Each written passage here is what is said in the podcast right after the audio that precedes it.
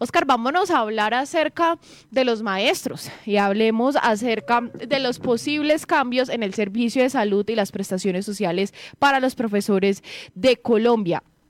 Hay polémica, Oscar, hay polémica. Contémosle un poco a los oyentes qué es lo que está ocurriendo con este tema. Recordemos ahí devolviéndonos un poquitico a este análisis de los debates que no aparece Martín Sierra porque él no fue a... Ah, sí, qué bueno. Sí, él no estuvo en estos foros ni debates porque él argumentó que estaba eh, con dificultades de salud y por eso pues los analistas no lo incluyen a él ahí porque son 10 candidatos a la alcaldía de Manizales. Y Juanita, retomando el tema de la salud, esta es una dificultad que han tenido por años los profesores en el servicio, siempre ha habido quejas. Y ahora, eh, el próximo martes, vence el contrato con Cosmitet, que es la eh, encargada de prestarle servicio a los profesores en Caldas. son cerca de 20.000 personas por los docentes de Manizales y los otros municipios y sus familiares beneficiarios. 20.000 personas que suelen pues estar protagonizando eh, quejas por este servicio. Cosmitelo tuvo cuatro años y con dos, la posibilidad de dos adicionales ya ha terminado y resulta que el gobierno nacional asegura que ha encontrado unas dificultades en todo el sistema de salud que se le presta al magisterio caldense. Por ejemplo, ha dicho que el fondo del magisterio, el FOMAG, eh, tiene em, eh, visos de corrupción, que allí está pasando algo, que la plata eh, que debe ir para la salud de los maestros se está yendo para otra parte, eso lo dice el presidente Petro, y por eso aplazó el proceso de licitación, es decir, el próximo miércoles ya debería una entidad encargarse de la salud de una nueva entidad encargarse de la salud de los profesores, pero él lo ha prorrogado por unos meses porque considera que se debe primero que todo reorganizar el sistema de salud de los profesores, ellos han reaccionado hasta el punto que el sindicato que suele ir unido a sus peleas, a sus luchas en la calle, se ha dividido por dentro y hay diversas posiciones. En FECODE, que es la Federación Colombiana de Trabajadores de la Educación en Bogotá, y eso ha rebotado a su filial en Caldas, que es Educadores Unidos de Caldas Educal. Bueno, vamos a escuchar, Oscar, sobre este tema, precisamente a Juan Carlos Martínez, el presidente de Educal, y él también nos recuerda un caso aquí en el departamento de Caldas. Vamos a escuchar lo que él nos cuenta. Uno de los puntos que claves y que dividió a la Junta Directiva de FECODE y a su Junta Nacional fue precisamente el tema de la salud, un hecho que hoy se encuentra en la palestra pública sobre el particular. Eh, este hecho dividió la Junta Nacional en dos grupos, uno representado en cinco del Comité Ejecutivo y el otro diez que fueron los que tomaron la decisión mayoritaria. El punto que dividió a la Junta Nacional es lo que tiene que ver con eh, la salud de los maestros eh, colombianos. Los diez o las mayorías lo que plantean precisamente es darle continuidad al proceso licitatorio eh, que viene en curso, en tanto la minoría o esos cinco representan una eh, marcada tendencia a, mm, cuyo respaldo se da a la decisión primero, eh, la preocupación que existe en el magisterio por las palabras pronunciadas por el señor presidente de la República, Gustavo Petro, al expresar que en estos contratos existen eh, intereses económicos y hay algunos eh,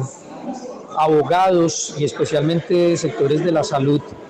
y en pocas palabras lo que se expresa es que hay corrupción en estos contratos. Por eso lo que se pide es que se dé una prórroga por seis meses hasta tanto eh, se aclare la situación de la corrupción de la que se menciona. Esto me hizo recordar como en el año 1989, cuando salimos de Cajanal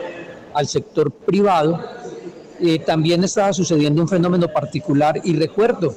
eh, las publicaciones del diario La Patria, donde señalaban a Luis Norberto Murillo López, entonces director de Cajanal en hechos de corrupción, de cómo la Plata eh, y La Patria en su momento llamó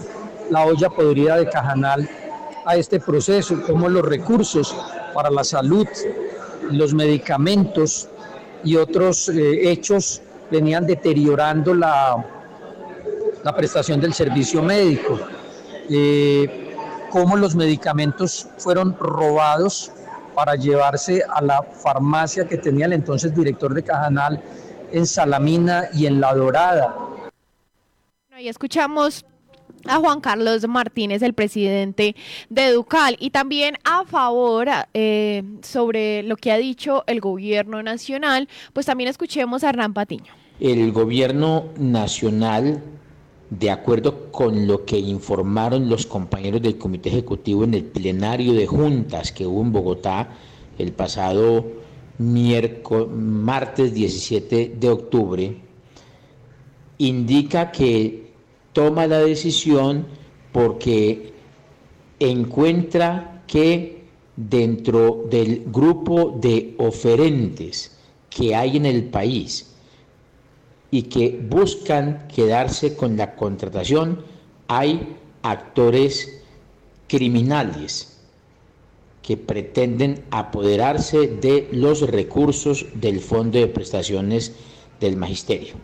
Reitero, me baso en este comentario en lo que plantearon compañeros del Comité Ejecutivo públicamente en el plenario. Según la Presidencia de la República en las reuniones que tuvo con el Comité Ejecutivo, señala esta situación, incluso plantea que concretamente entre los oferentes que hay para el sector de la región Caribe se encuentran estos actores criminales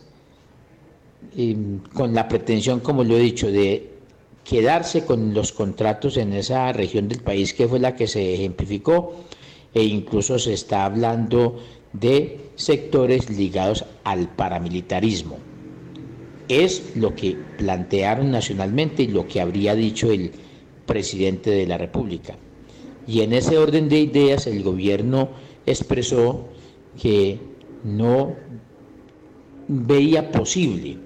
que se asignara la contratación para que se robaran los recursos públicos y, entre otras cosas, quedaran en manos de aquellos que vienen asesinando a los dirigentes sindicales. Bueno, y ahora escuchemos la posición contraria de parte de Víctor Acosta, quien también hace parte de Educal y nos habla también pues de algunos de estos temas. Bueno, no, considero que frente a la propuesta del, gobierno eh, hay muchas observaciones. En primer lugar, porque eh, es el mismo gobierno el que maneja el FOMAC, es el mismo gobierno el que maneja la fidoprevisora, es decir, que los que tuvieron que haber tomado los recaudos frente al tema de corrupción fue el mismo gobierno porque es una entidad que está eh, a su manejo.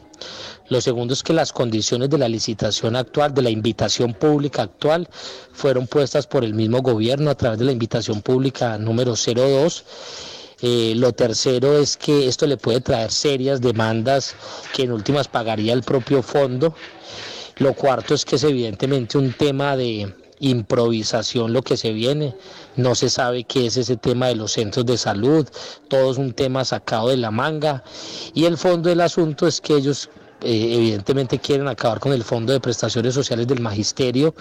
eh, quitarle los pilares básicos del fondo de prestaciones sociales del magisterio y además eh, lo que está claro es que los recursos que están allí, que inclusive hay superávit, los quieren trasladar para cuadrar cajas del tema de la de la reforma a la salud que está en trámite, que tampoco se sabe ni cómo va a salir, ni en qué sentido está, ni nada. Entonces creemos que todo es un, eh, escenario de eh, improvisación y de conejillo de indias eh, de cuenta del magisterio ahí escuchamos a Víctor Acosta, dirigente de Educal. Oscar, entonces estaremos atentos a ver si los maestros pues salen de nuevo a las calles por este hecho, qué va a suceder, ¿Qué más dice el gobierno nacional frente a esto? Sí, de todas maneras, FECODE se ha declarado en máxima alerta, lo que significa que en cualquier momento puede tomar unas acciones. Les ha dado la potestad a sus filiales, como Educal en Caldas, para que preparen acciones y en estos días se hablaba de un posible paro de maestros.